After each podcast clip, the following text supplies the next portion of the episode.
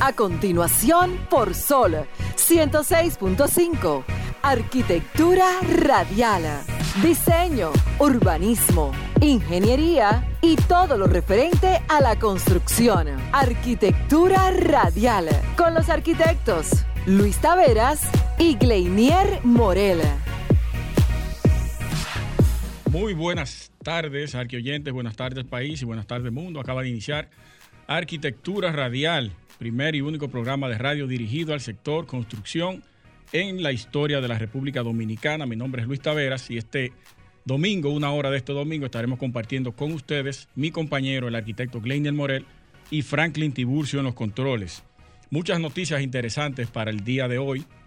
Eh, bueno, eh, mucha, mucha. El programa está cargado de noticias y vamos a iniciar eh, con, esta, con esta apertura para el programa. Y es que el pasado sábado, no lo pudimos decir el domingo anterior, eh, la alcaldía inició la segunda fase de los cambios de vía en el polígono ampliado del Distrito Nacional, el polígono central ampliado del Distrito Nacional. Estas, esta iniciativa que está a cargo del, secretario general del ayuntamiento, que es nuestro compañero de, emisora, eh, Hugo Veras, ha venido generando ciertos cambios en diferentes vías en el Distrito Nacional. Ha tenido algunas repercusiones positivas y otras negativas. La gente muchas veces se opone, pero para uno poder ejercer los cambios, no importa en ciertos modos, en ciertos casos, la, la ¿cómo se dice? La oposición, voy a decir, de la gente, eh, ante algunos cambios que se puedan generar para mejorar, porque esto ha sido estudiado en todos sus ámbitos, con gente expertas en tránsito, y el eh, Hugo Veras, que ha estado desde cuando estaba en campaña a la alcaldía, tenía una serie de propuestas y esta era una de esas. Ya está en la segunda fase. Pronto vamos a tenerlo por aquí para que él pueda ampliar y, y darnos todos los detalles que conllevan a esta, a esta propuesta tan interesante, aunque en algunos sitios, según me han dicho Morel, eh, han tenido que darle para atrás, porque la gente se opone rotundamente en algunas calles. Eso habría que hablarlo con Hugo más adelante, cuando esté por aquí, a ver si eso es cierto. Pero ahí está la noticia. No lo pudimos dar el domingo pasado, seguramente ustedes lo han leído en algunas noticias. Pero como nosotros somos del sector de arquitectura, urbanismo, construcción, es eh, nuestra responsabilidad dar las, este tipo de noticias. Eh, nada, señores, de esta manera inicia Arquitectura Radial. Estimula tus sentidos, enriquece tus conocimientos. Arquitectura Radial. Vamos a pasar de inmediato con la frase de apertura de todos los domingos que dice de la siguiente manera. La arquitectura crea el marco de nuestra vida y refleja las aspiraciones humanas. Perdura en el tiempo y nos definirá como sociedad en un futuro donde impere lo digital y lo virtual. Iñaki Carnicero. Cuidado con reírse.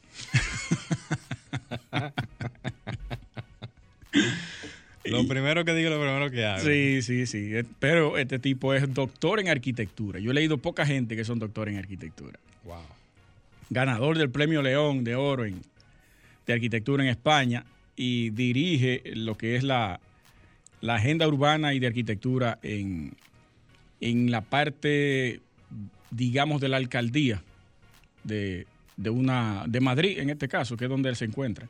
Y es uno de los protagonistas de la ley de arquitectura en España. Adelante, Morel. Nada, este, eh, saludar a todos los que nos están sintonizando en este momento.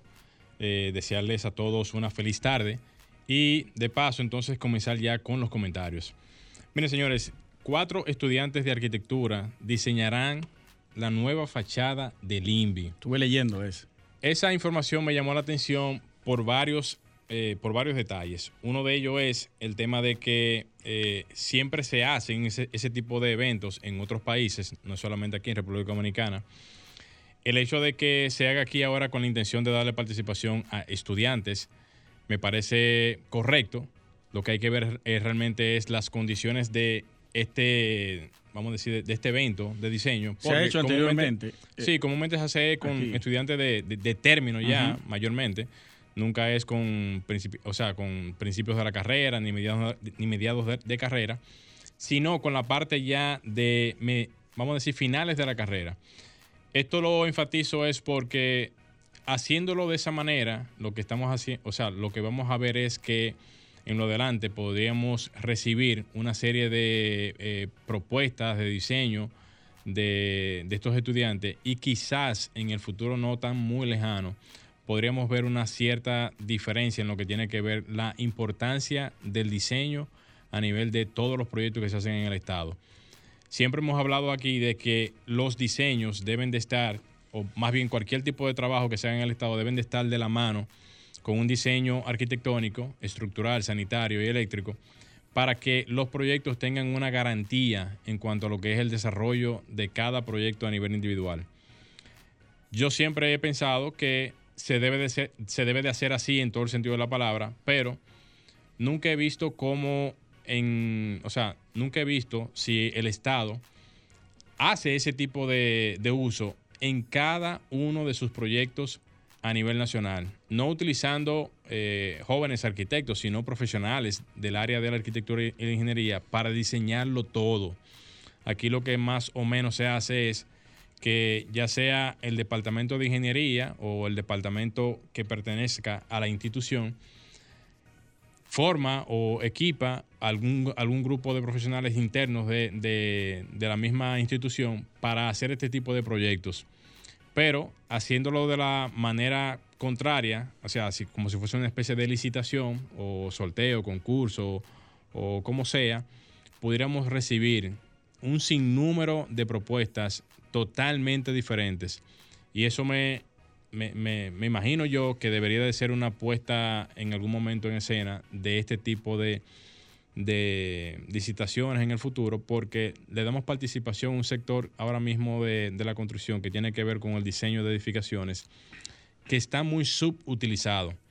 En otros países, el desarrollo de las infraestructuras de cada país se demuestra con los diseños arquitectónicos. Claro que sí. Tú te vas a Dubái, te vas a China, te vas a Japón, te vas a Estados Unidos y todo lo que tú ves que hace el Estado en materia de construcción tiene un soporte documentado con un diseño arquitectónico de cualquier firma que sea la que haya sido eh, ganadora de este tipo de, proyectos y eso hace que el, vamos a decir, el emblema, el, el, concepto de diseño, la manera en cómo el país quiere representar una cultura, un entorno, se ve reflejado por el, por el diseño de, del país si nosotros nos ponemos a ver eso transformado aquí, en lo que tiene que ver República Dominicana, podríamos ver cómo la parte turística pudiese tener algún tipo de representación a nivel de diseño. La parte, digamos, urbana podría tener algún tipo de representación a nivel de diseño. La parte gubernamental también pudiera tener también algún tipo de atractivo a nivel de diseño. E inclusive todas las directrices que se, que se norman a nivel de lo que es eh, el ayuntamiento o los ayuntamientos y alcaldías de todo el territorio nacional pudiera tener una incidencia totalmente diferente. Yo no sé si en algún momento se va a hacer algún planteamiento, ojalá y lo que tiene que ver con la SAR a propósito de... Sí, le iba a decir algo sobre eso.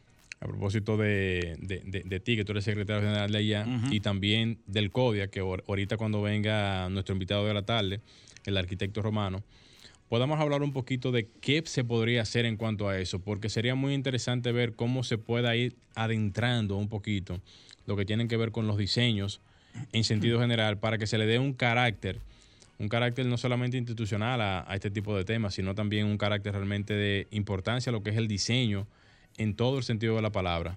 Con esto nos evitaríamos muchos dolores de cabeza porque sin planificación no podemos tener ningún tipo de condición de, eh, o sea, de, organización en el Estado.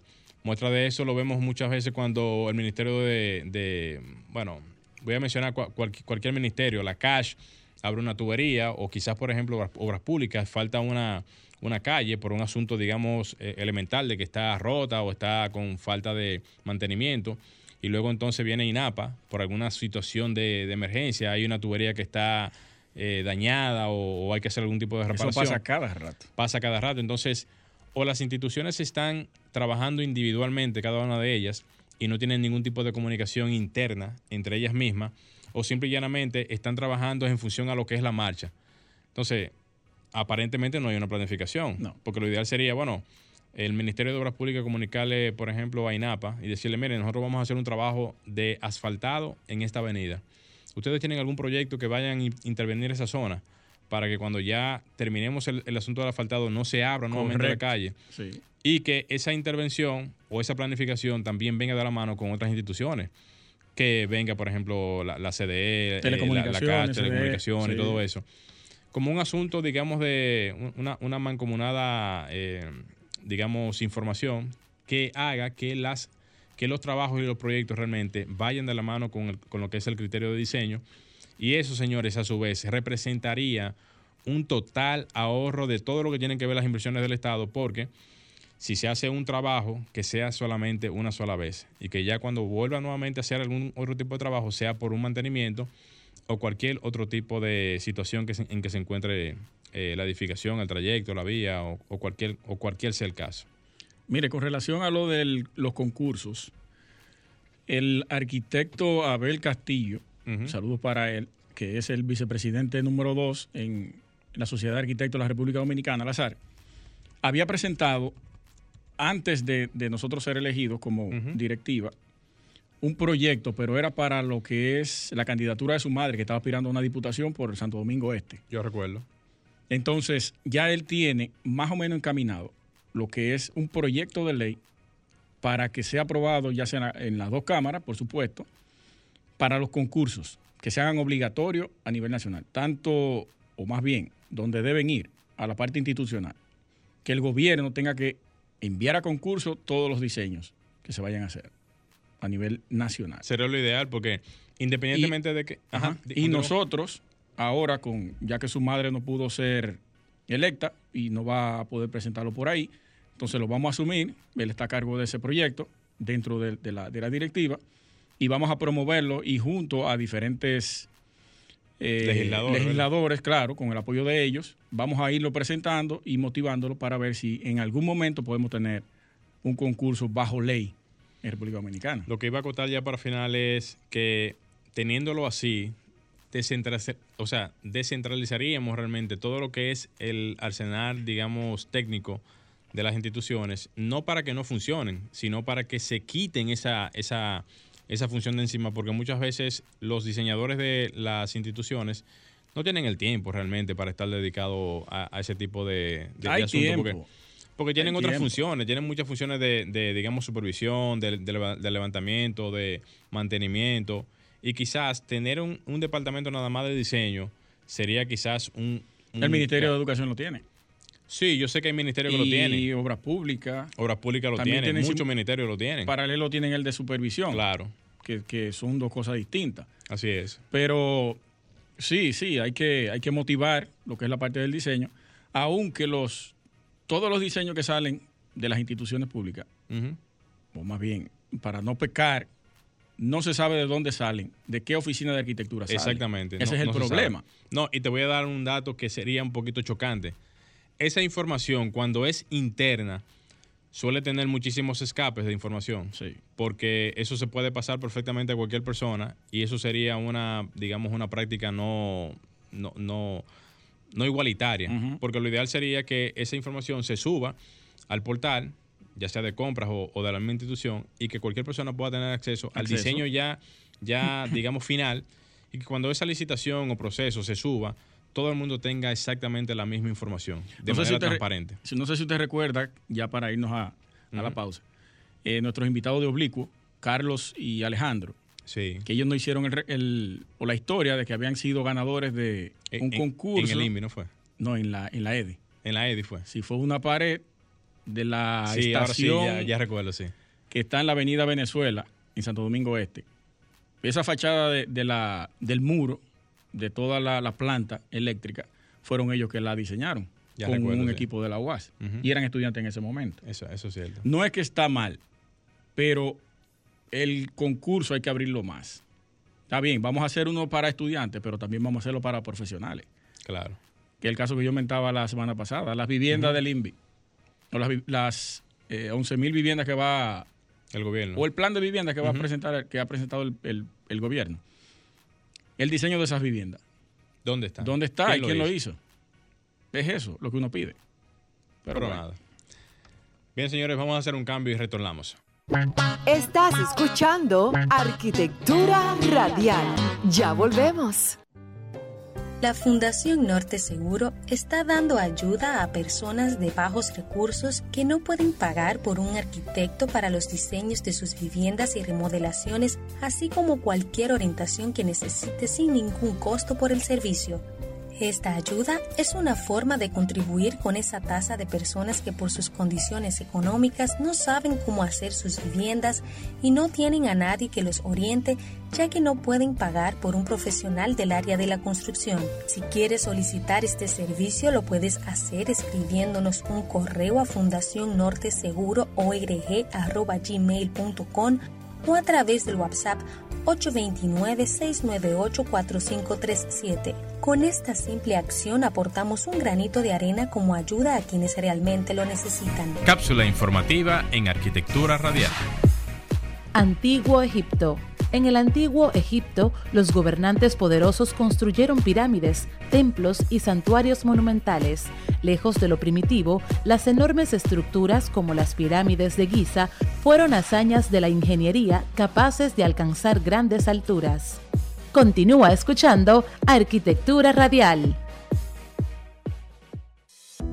Industrias Metálicas Caribe, Indumeca, más de 30 años en el mercado brindando soluciones metálicas para cualquier necesidad, manteniendo la calidad y seriedad en la ejecución de sus trabajos, precios competitivos y satisfacción de sus clientes. Llámenos a los teléfonos 809-560-4856 y el correo electrónico info arroba. Indumeca, en acero, somos más.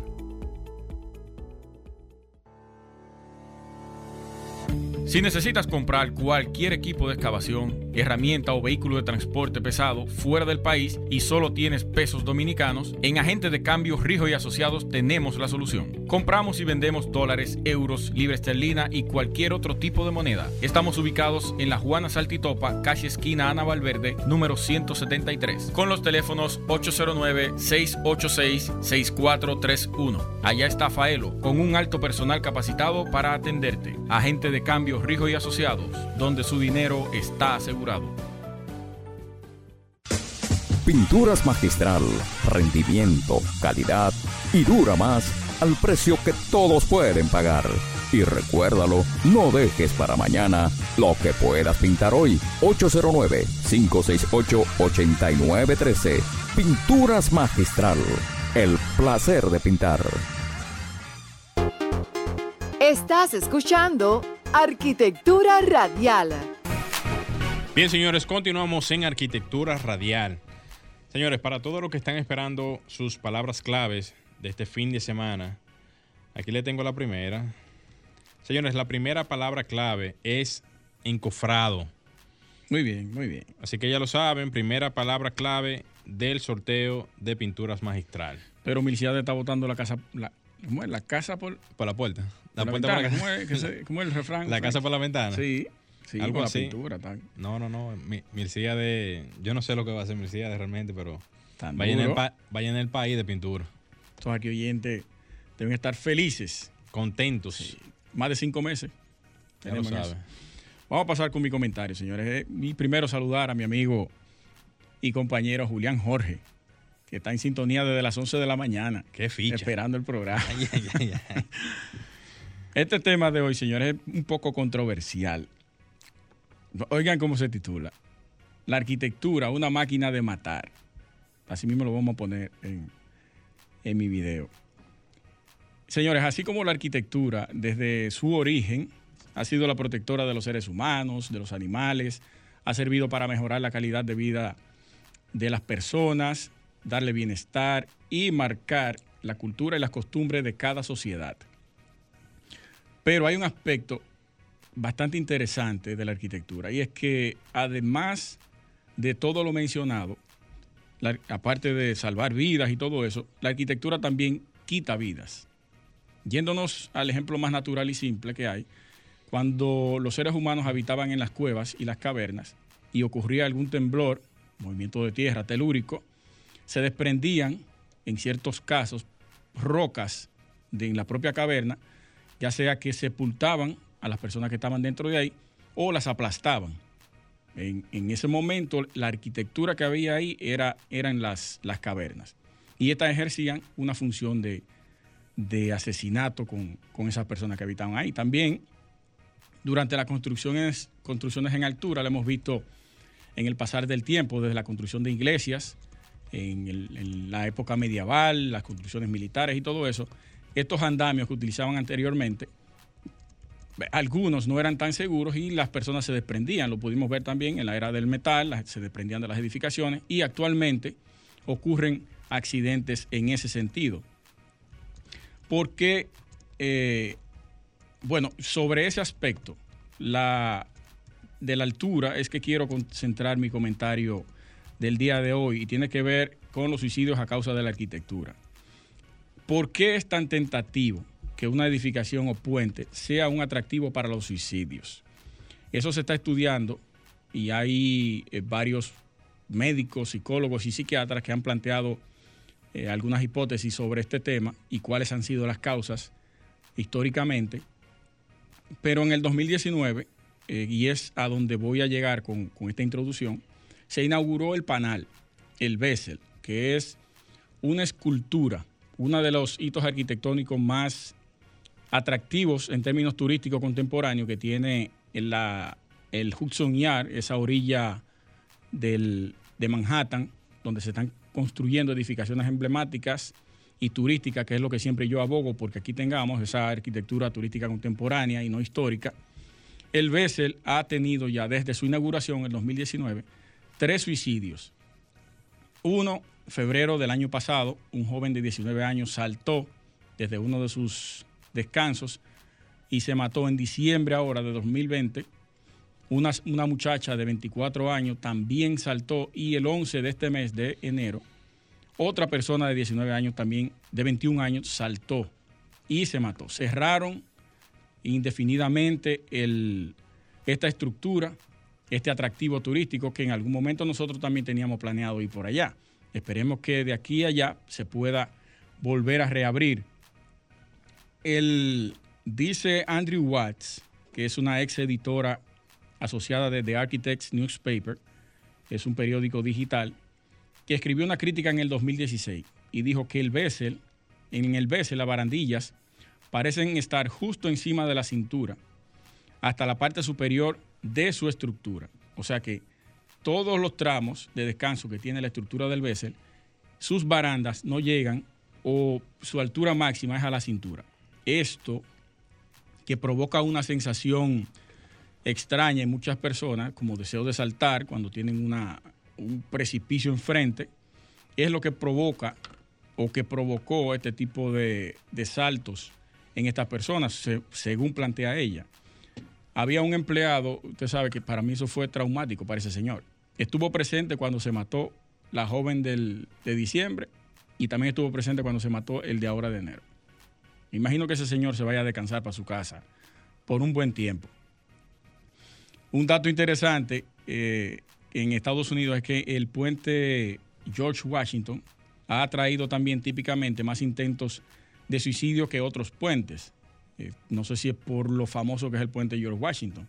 Del 2015 al 2017 hubo 15 saltos en este puente.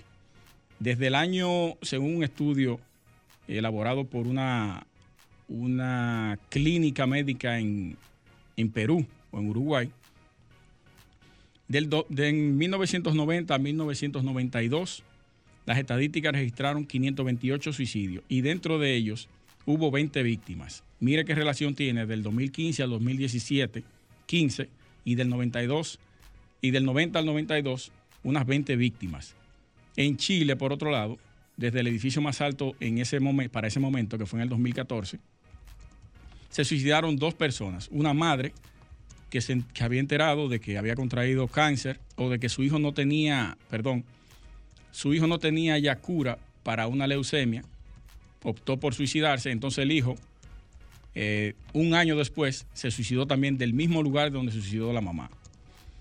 Entonces, remontándonos aquí, las estructuras que tenemos y que han servido para que las personas opten por perder la vida de esta manera, que no hay forma de darle para atrás, porque usted puede tomarse unas pastillas y, envenenarse, pero puede haber un lapso de tiempo donde le puedan revertir el veneno. Pero cuando usted opta o por darse un tiro o por, tirar, o por tirarse de un puente, de una edificación, no hay vuelta atrás.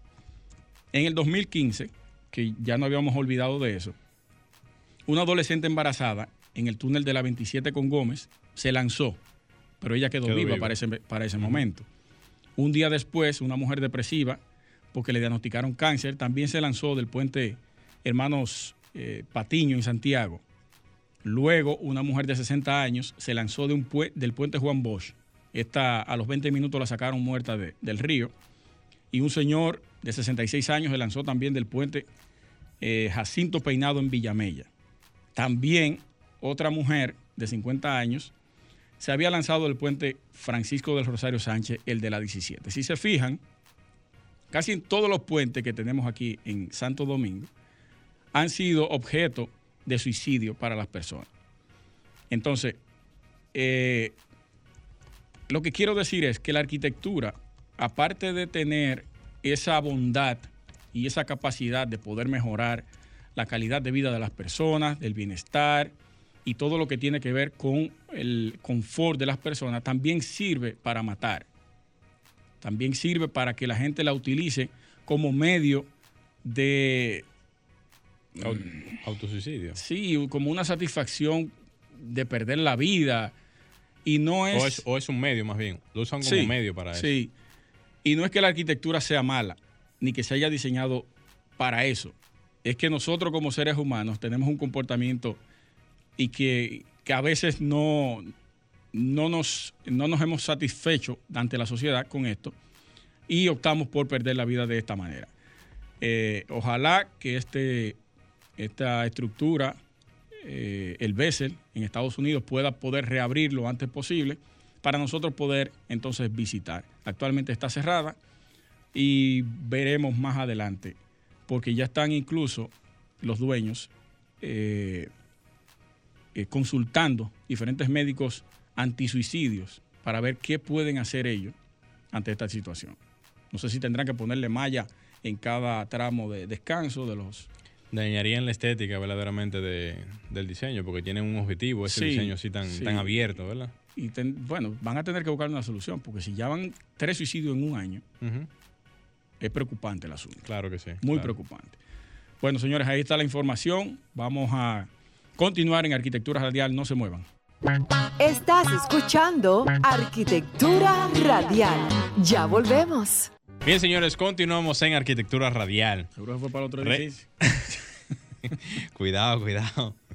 Señores, ya retornando aquí a cabina, tenemos ya la segunda palabra clave del sorteo de pintura magistral.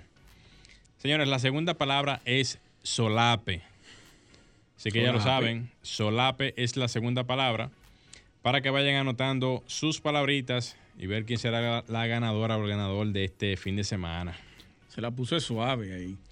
Bueno, esas palabras las sacó el colega Luis Tavera. Vino suave para ustedes hoy. Yo hasta me sorprendí, pues yo pensé que venía con unos peñones de, de palabras para ustedes, pero vino suave el hombre. El hombre vino, vino light. Mire, antes de entrar con, el tema que vamos a debatir, ahí yo quería, bueno, hacerle una recomendación a los arquioyentes, ya sean estudiantes en, inicio, mediado, término, profesionales recién graduados. En YouTube, me imagino que muchos lo han hecho ya.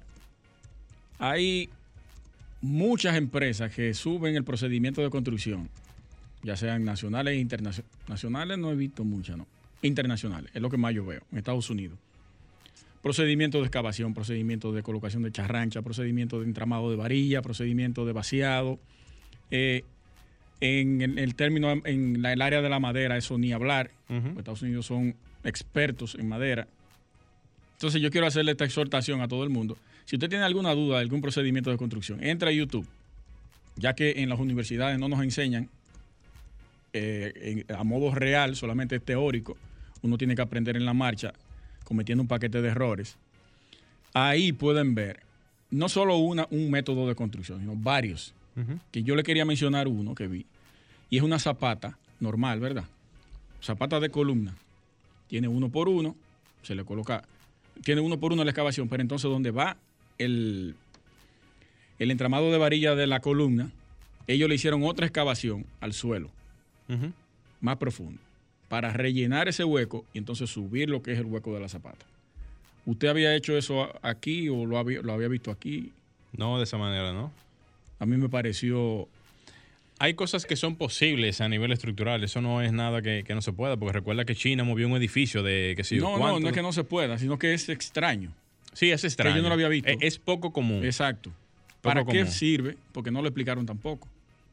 Mira, ¿Por qué lo hacen así? La única razón que me podría dar a entender que lo hicieron eso es para un reforzamiento en función al terreno. Es lo único que me da a entender. Porque hay, hay terrenos que por un asunto, digamos, natural del terreno, ceden. Y entonces como la zapata está apoyada justamente en el mismo terreno, si no se le pone algo que pueda sustentar, Anclarlo. Anclarlo, quizás necesite un, un reforzamiento. Puede ser. Quizás, Sí. eso es yo inventándome a lo mejor una solución para un caso como ese. Puede ser. Pero fuera de eso, no sé en qué otro tipo de situaciones se pueda presentar eso, ¿verdad? Porque Sí, me pareció atractivo. Incluso otro método de, de armado de, de varilla, entramado de varilla, es que cuando usted va a continuar una, vamos a seguir con la misma columna, Sí. cuatro varillas, vamos a suponer, de, de tres octavos, llega a un punto, se le terminó la altura de la varilla. Para usted poder continuar, no puede solaparla ahí mismo. Sí. de que colocarla una al lado de la otra y amarrarla. Ujú. No, ellos lo que hacen es eh, las jinquetean Sí. como si fuera el mismo entramado de la varilla de la losa. Que le hacen el, El ¿cómo que doblez, el doblez. el doblez ese. Le doblan la varilla de abajo, entonces le doblan la de arriba también, y ahí empalman. La continuidad de la varilla de arriba con la de abajo queda eh, en la misma dirección. Entiendo. Y Eso, y también la altura. Usted tiene que dejar dos más abajo y dos más arriba. No colocarlas todas al mismo nivel. Sí, sí, claro. Eso es un asunto, digamos, para el solape y, y la manera estructural en cómo se comportan. Que yo no sabía que eso se comportaba así. Al igual que, la, que los aros. Sí. Los aros, usted le deja 5 centímetros hacia adentro. De en cada esquina. Ujú. Suponiendo usted tiene este, este recuadro, en esta esquina usted deja el, el doblez hacia adentro 5 centímetros. El siguiente aro, usted lo, lo pone en esta esquina. En el otro extremo de la esquina. Eso no se Hacia- cumple realmente a No, cabalidad. Eso es algo que claro de- Uno compra los aros hechos. Exacto. Y no O sea solamente eso, porque eso sería el armado del acero en la columna o la viga, que tú más o menos vas variando la manera en cómo tú vas poniendo los aros, que no coincide la amarre final del aro con la misma línea, o sea, que, la- que- la misma secuencia, que se cambie la secuencia. Eso es. Nadie hace eso. No. Nadie. Aquí nadie hace eso. O sea, mira, ahora mismo estamos viendo una construcción aquí mismo, aquí al lado. Y quizá uno detenidamente pudiera fijarse si tiene algún tipo de detalle parecido al que estamos hablando, No, pero yo estoy seguro que no lo tiene. Porque Entonces- que eso- esos aros vienen ya predoblados de la fábrica. Sí, sí, claro, claro. Entonces, Metaldón, dame 100 mil aros de, de tanto exacto, por tanto. de tanto por tanto. Y ya eso te, te lo mandan a, así mismo exactamente igual. Sí, o sea, sí. Pero es una, es, es una condición realmente quizás que no se cumple porque no, es, no, no hay un estándar quizás de exigencia. Si hay un estándar de diseño quizás se pueda hacer, pero donde tú más fácilmente puedes ver que se cumplen al dedillo ese tipo de estándares en, en el área del acero, vete a un puente. Ah, sí. Vete a un puente. Sí, sí, sí, sí, sí. vete a un puente o alguna construcción que tenga un carácter de importancia por encima de lo que es la, la- la normalidad y tú vas a encontrar ese tipo de detalles que se van a que- cumplir al dedillo. Lo mismo que usted trabaja. Que Ah, la, es la parte metálica. estructural metálica. Cuando usted tiene una edificación que es totalmente en estructura metálica, ahí es Sí. que cumple obligado. Bueno, sí, porque todo es milimétrico y todo tiene que estar ahí al dedillo, como Sí. quien dice. Eso Pero es. nada. Luis, tú sabes que el gobierno anunció no hace mucho la construcción de más de 11.000 viviendas en todo el territorio nacional. A mí me llama la atención este anunciado porque aparte de la obvia necesidad que tenemos nosotros aquí en el país de lo que es la, el déficit habi- habitacional, también surge una gran pregunta. ¿Cómo se van a hacer esas viviendas? ¿Quiénes las van a construir? ¿Será por tipo sorteo? ¿Será por tipo licitación? ¿Hay algún tipo de diseño que tengamos ya disponible en esa, en esa línea? ¿Alguna firma lo hizo? ¿Se va a hacer en algún tipo de, eh, vamos a decir, eh, no sé, porque está la formaleta hoy en día a nivel de estructural.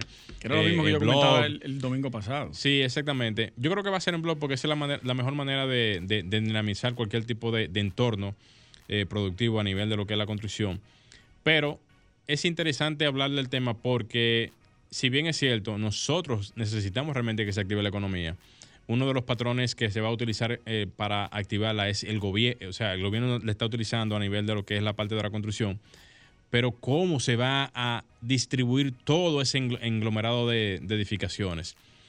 ¿Tú tienes algún tipo de información con relación a eso? Sí, sí, el, encargado del, plan, no recuerdo el nombre, yo vi la presentación completa, dijo que hay cuatro lugares donde, donde de inicio se va, le va a dar comienzo a este proyecto, que son Santo Domingo, el Gran Santo Domingo, San Cristóbal, Santiago y en el este, no recuerdo si San Pedro estaba incluido ahí, pero eran cuatro lugares solamente.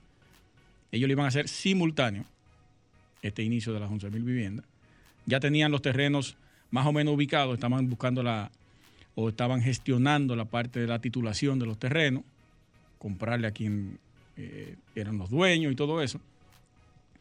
Pero eh, es como tú bien dices, 11 mil viviendas en un año, cuando aquí solamente con la alianza público-privada se está construyendo 7 mil viviendas. Yo lo veo eso muy, muy lejos. Sí. Y eso que no se ha dicho realmente si se va a hacer con una dinámica de diferentes empresas o si va a ser sorteo, como te decía ahorita, o cómo va a ser la forma en cómo se va a distribuir esas 11 mil y pico de viviendas, porque son muchas viviendas. Hay un, hay un punto interesante, me llamó mucho la atención, para bien y para mal. Ellos dijeron como que si usted tenía una vivienda, eso era para la parte de la reconstrucción. Y para la construcción también, de cero. Si usted tenía una vivienda o un solar, y usted le presentaba eso, o el proyecto, al Estado, no siendo ni arquitecto ni ingeniero, pero sí subcontratando a una empresa de construcción y le presentaba ese proyecto al Estado, ellos le iban entonces a usted a otorgar, claro, tenía que cumplir con todos los requerimientos urbanos, el cuidado del, medio ambiente y todo lo que conlleva lo que es el plan. Eso por un lado para mí está bien, pero entonces todo el que quiera construir eh, refugiado en este plan, que tenga un solar, lo va, a hacer, lo, va a hacer. Lo va a hacer. Va a salir a buscar esa ayuda. Bajo si esa ayuda. Entonces eso para mí, bien por un lado, pero mal por otro, porque debería ser sorteo. Debería ser sorteo, porque hay un detalle, Luis. Si bien existe una gran cantidad de empresas que pueden entrarle directamente a, a proyectos como así, también es cierto que la capacidad de respuesta, ninguna empresa aquí en el país la puede tener para solo, o sea, para una sola empresa hacer tanto proyecto. Eso es imposible. Nadie puede decir que sí. Pero eso es imposible. Ciudad Bosch tiene, solamente construyó 10 mil viviendas en cuatro años. En cuatro años. De las 27 mil que están propuestas. Para que tú tengas una idea, más o menos. Vamos a hacer un cambio, nos dice Franklin, y regresamos. Estás escuchando Arquitectura Radial. Ya volvemos. Bien, señores, ya de vuelta aquí en Arquitectura Radial. Señores, la última palabra clave es freático. Así que ya lo saben, última palabra clave del sorteo de pinturas magistral. Señores, ya tenemos en el panel a nuestro querido amigo, colega y hermano, el arquitecto Luis Romano. Lo vamos a poner un poquito más corto ahí. Quien estaba en la, en la tarde de hoy con nosotros para hablar un poquito sobre lo que es la parte gremial Codiana y también todo lo que tiene que ver con el, digamos, el acceso a lo que muchas personas no conocen en este sentido y también como parte integrante de lo que es la SAR, la Sociedad de Arquitectos de la República Dominicana. Arquitecto, un fuerte aplauso por usted, ya que está compartiendo con nosotros en la tarde de hoy. Sí, muchísimas gracias, eh, Chico, por, por la invitación. Luis, gracias, teníamos esto planeado hace un buen tiempo. Sí, hace rato. Model, ya tú sabes que, que estamos siempre a la disposición. Adelante. Eh, y a toda la audiencia un, saludo desde acá. Bien, perfecto. Luis, eh, saludo hermano. Son tocayos. Sí, sí, sí. Mira, eh, vamos a hablar brevemente del comportamiento de la arquitectura en República Dominicana con este cese de los trabajos. Después de, lo que bien todos conocemos, que se paralizó el sector, después se reactivó, ¿Cómo tú has visto el comportamiento para iniciar la entrevista por ahí? Sí, eh, es, caótico eh, desde el punto de vista del ejercicio, porque eh, las condiciones que, que el gobierno ha pautado a los fines de, de guardar el distanciamiento social nos ha perjudicado bastante, Sí. porque por lo regular tú terminas una jornada a las 4 de la tarde, pero ya tienes que recoger a las 3 con los obreros en ese caso. El tema de los materiales de construcción han subido de manera exorbitante. Eso ha afectado incluso las inversiones, tanto nacionales como, como, loca- eh, como locales, Que no entendemos por qué. internacionales y locales. Claro que sí. Porque si cesó la construcción, deberían de... Tú sabes que mm, aquí hay mucha materia prima importada. Sí. A veces sube el dólar, a veces se escasean en, en los mercados internacionales y puede ser que, que, que eso, sus- que eso esté influyendo. Incluso también mm, mucho elemento especulativo en el mercado. Hay muchos componentes que Wow, se unen. sí. Sí, Aparte en- del aprovechamiento también del momento. Sí, tú sabes. ya la Asociación de Constructores de A- ACOPROVI se pronunció al respecto, el CODIA eh, alzó su voz de alarma, incluso la- las asociaciones de constructores del Cibao del Nordeste también se pronunciaron al respecto. o sea Acoprovici, creo que se Sí, llama. a poco, sí, sí. Eh, eh, la situación un poco, porque si tú tenías eh, un proyecto pautado para mediados del año pasado, con unos precios determinados, y hoy la tienes que continuar, tú sabes que te van a incrementar los costes. Y eso a los dueños no les gusta, eh, asimilar que, eso, que Claro esos que aumentos sí. existen. Pero si fuera un asunto medalaganario del constructor, está bien, No, el, el- el pero dueño no. puede incomodarse. Pero es algo indirecto. Sí, él está viendo ahí que eso, eso es Así es. nacional. Así es. Eh, Luis, en ese orden, no, no a Luis Tavera, sino a, a, los- a- a- a ¿Me Luis puede decir Román, Luis Manuel? Para que no vea. Sí, Luis Manuel. Me sentí entrevistado. Sí. ya que tenemos un tiempo un poquito breve, en ese orden y para no sacar, para no salir un poquito de, de- de esa misma línea, tendríamos realmente que estar muy pendiente a lo que viene siendo la parte eh, gremial para el tema de este tipo de asuntos, ver qué se puede hacer. ¿O es algo que se escapa directamente ya de la parte gremial? Porque yo sé que el- la parte gremial puede apostar un poquito al empuje de, de- de tener ese tipo de asuntos.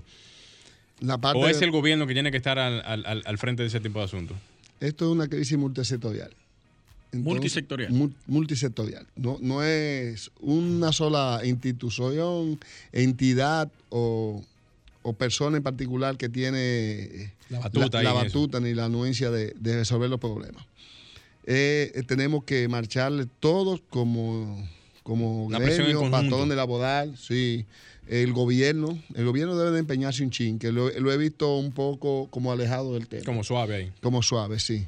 Y las entidades eh, gremiales, en todo lo que tiene que ver con las construcciones, todo lo que tiene que ver con la industria, eh, implica que ellas son un eje transversal a todo lo que sucede. O sea, no puede estar ajena. Si esa es la institución que nos abarca y nos agrupa a nosotros, siempre tiene que ver y siempre tiene un granito de arena que aportar en el debate. Sí. Entonces, en este caso, yo pienso que de- deben, debemos eh, eh, aunar el esfuerzo a los fines de que tanto las partes afectadas como el Estado mismo, el gobierno y, y los gremios nos sentemos en la mesa del diálogo para entonces, eh, porque al fin y al cabo, cuando se paraliza la, la- la industria de la construcción, se paraliza todo, Todo. porque eh, la industria de la construcción es la más dinámica de la economía. Por eso cuando tú ves que un gobierno quiere impactar eh, socialmente y económicamente en la sociedad, Arranca inmediatamente arranca a construir. Que un puente allí, que un, un edificio allá, que una infraestructura de, de- de gran calado. ¿Por qué? Porque eso reactiva la economía. Y ya ustedes saben por qué. Vende todo el mundo, eh, trabaja mucha gente, impacta. Impacta la economía de, de manera directa. 300 mil empleados, empleos directos y cua- casi 400 mil indirectos. Sí, genera. Exactamente. O sea, que es una Y economía. eso, que es una industria que está en cierne, o sea, que nunca llega como a desarrollar su potencial, como Ujú. todos lo Al esperamos. 100%. Sí, porque todavía faltan muchísimos polos turísticos que se que están ahí eh, latentes, esperando. Eso es al margen de la crisis, de, de- de la pandemia. Sí. Luis, tenemos eh, actualmente la presentación de un plan que va a ejercer este gobierno, el gobierno de Luis Abinader, Sí. de inicio primero unas 11 mil viviendas. Sí. Hicieron un planteamiento, diferentes instituciones participaron, tanto en la elaboración de la conceptualización y otras cosas. Pero a mí me llamó mucho la atención, que lo mencioné el domingo pasado, el CODIA ni la SAR. Voy a mencionar la SAR porque es un gremio que, que la- tiene que ver con los arquitectos y el diseño per se. No participaron en la toma de decisión, o no lo incluyeron más bien. Ya. No lo Sí, incluyeron. sí. eh. No que no participaron, fue que no lo incluyeron. ¿Qué opinión te merece eso? ¿Y cuál sería, desde tu punto de vista, la reacción que deberían tener estos dos Bueno, instituciones? si, en, eh, si tú te refieres a los relativos a unos concursos que está llamando, por ejemplo, el INVI, Esa es otra cosa. esa es otra cosa. Sí. Porque ahí tengo yo un punto bien. Sí. Bien Que lo- tú lo bien puedes abordar también. Sí, bien definido, que ellos están convocando a estudiantes. Estudiantes. Ujú. Entonces la ley, eso va- contraviene con la ley. No es que un estudiante no pueda hacer en una exposición, en una cuestión, un buen trabajo y un buen aporte, porque todos fuimos estudiantes. Claro. Pero de ahí a, a darle Un carácter ya un de. carácter ya más institucional a eso, cuando deben de ser los arquitectos. Nosotros somos más de 10.000 arquitectos que estamos inscritos en el Colegio Dominicano de Ingenieros Arquitectos. de 16 mil y Venezuela. pico. creo. Ajá, ay, imagínate tú. Eh, somos la segunda fuerza en el gremio. Entonces, yo pienso que, que el CODI, a través de su núcleo de arquitectura, debió pronunciarse al respecto. Ok. Y esa es una de las cosas que yo pienso plantear en la reforma, de que los núcleos profesionales ya la, hay que cambiar la ley que le dio origen. Tú ves. Y no me quiero ir del tema para entonces continuar con lo que tú me estabas preguntando originalmente. Pero que- ah, ahí, siguiendo rápidamente, para que entre Sí. otro. En el 2017 o 16, unos muchachos que nosotros invitamos aquí ganaron un concurso a sí mismos, siendo estudiantes, para un muro que se elaboró en la, en la planta energética de Santo Domingo Este. Santo Domingo Este. También fue así, con estudiantes. Eso está mal. Y se Eso contraviene la ley, porque la ley te dice a ti que para tú te- obtener una licencia para construir, tienes que pas- pasar un procedimiento de, de ley, vaya la redundancia, de que tiene que hacer una pasantía en una institución pública o privada, debidamente certificada. Y tramitar tu S4 a través del Colegio Dominicano de Ingenieros, Arquitectos y Agrimensores. Es después de ahí que tú tienes el derecho al ejercicio La facultad, pues. y la facultad legal. Buen punto ese. Entonces, cuando tú le otorgas a un grupo de estudiantes, porque tú entiendes que tienen buena imaginación, que tienen buen diseño, que no está mal que se convoque a una jornada de, vamos a decir, de vistas públicas, donde se ha- se haga un planteamiento, pero tú le das el derecho y le estás diciendo a los profesionales, no, hombre, tú no necesitas ni siquiera terminar la carrera. porque Si, si yo puedo contratar a uno que es estudiante, o sea, Oye, nos vamos a quedar en ese tema. Lo peor de todo es que ellos le van a entregar a los estudiantes la construcción. no, no pueden. ¿Cómo así? No, Sí. no, no. No, Léete el artículo. Ellos pueden... Ya, ya ahí yo, yo entiendo que no debe de, de cruzar esa línea. Eso sí Léete no. el artículo para que tú veas. Vamos Mira, allá, ellos pueden poner en los pliegos de condiciones todo lo que a ellos le- le- les parezca, o sea, todo lo que ellos quisieran. Pero la ley de compra y contratación es clara, la ley 340-06. Por lo tanto, las instituciones competentes que debemos de velar, como por ejemplo el CODIA, que es un guardián del interés público, ¿no verdad? Por ley, debe inmediatamente manifestarse al respecto. Alzarse de una vez. Sí, yo me imagino que alguien, hay gente dentro del CODIA que no quisiera chocar con los intereses fácticos. Entonces eso yo me imagino que lo Eso siempre pasa en cada presidencia. Sí, Sí, eso, eso- eso pasa porque no tienen un conocimiento cabal de lo que es el gremialismo y cuáles son sus funciones.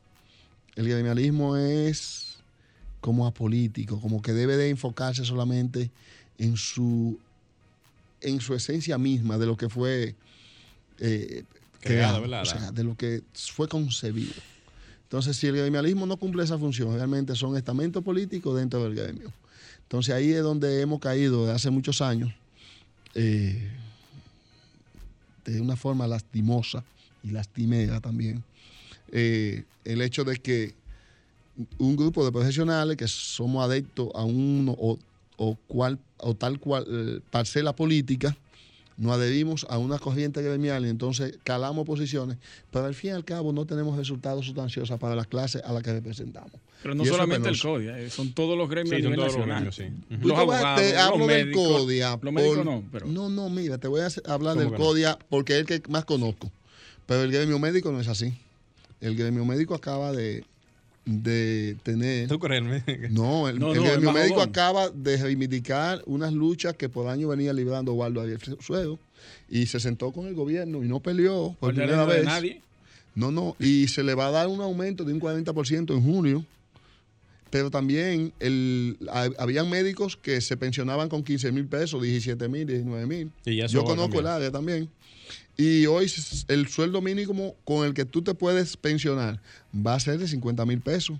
Y el que gana como Eso pensionado, y el que gana como pensionado 19 o 20 mil pesos, se va a homologar, o sea, se va a llevar hasta 50 Ya y se le va a reconocer a los médicos otras reivindicaciones que están como, como si él trabajaba en el interior, le toca eh, esos incentivos que, que- que le correspondían como, como derecho adquirido.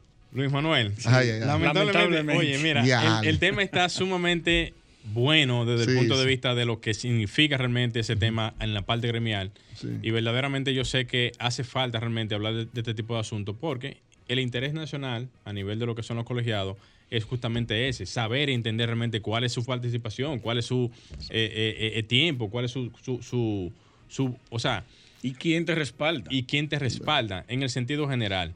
Pero, cuando, cuando usted va a una institución pública y dice que usted es de tal gremio, lo ven como un enemigo. sí, Porque los que- gremios son eh, lo, la antítesis Exacto. de, lo- de los gobiernos. Así, así es, así es.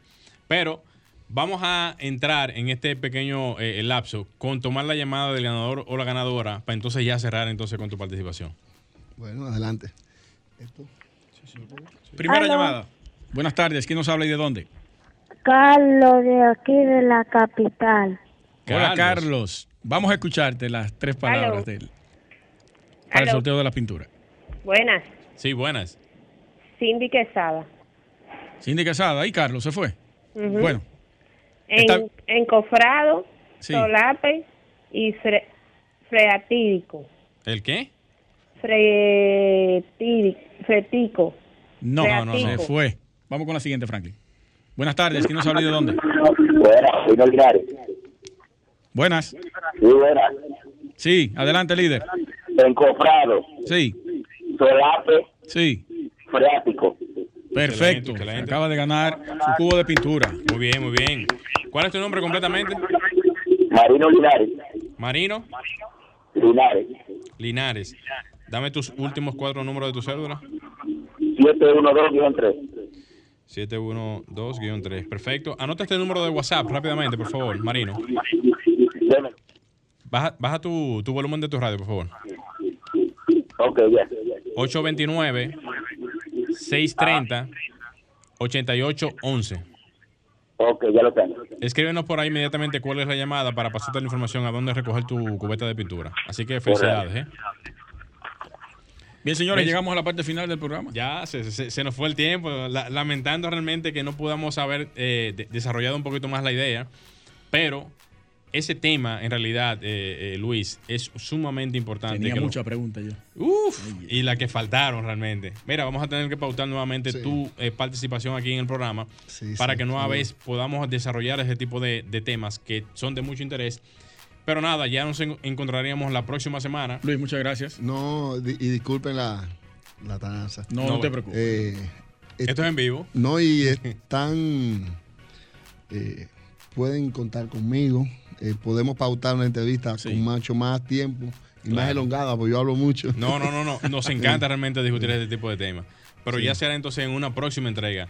Luis Taveras, un servidor, eh, Glenn Morel y Franklin Divulsion en los controles, les estarán eh, esperando el próximo fin de semana por aquí, por Sol 106.5. Hasta la próxima. Y hasta aquí, Arquitectura Radial, con Luis Taveras y Gleinier Morel, por Sol 106.5.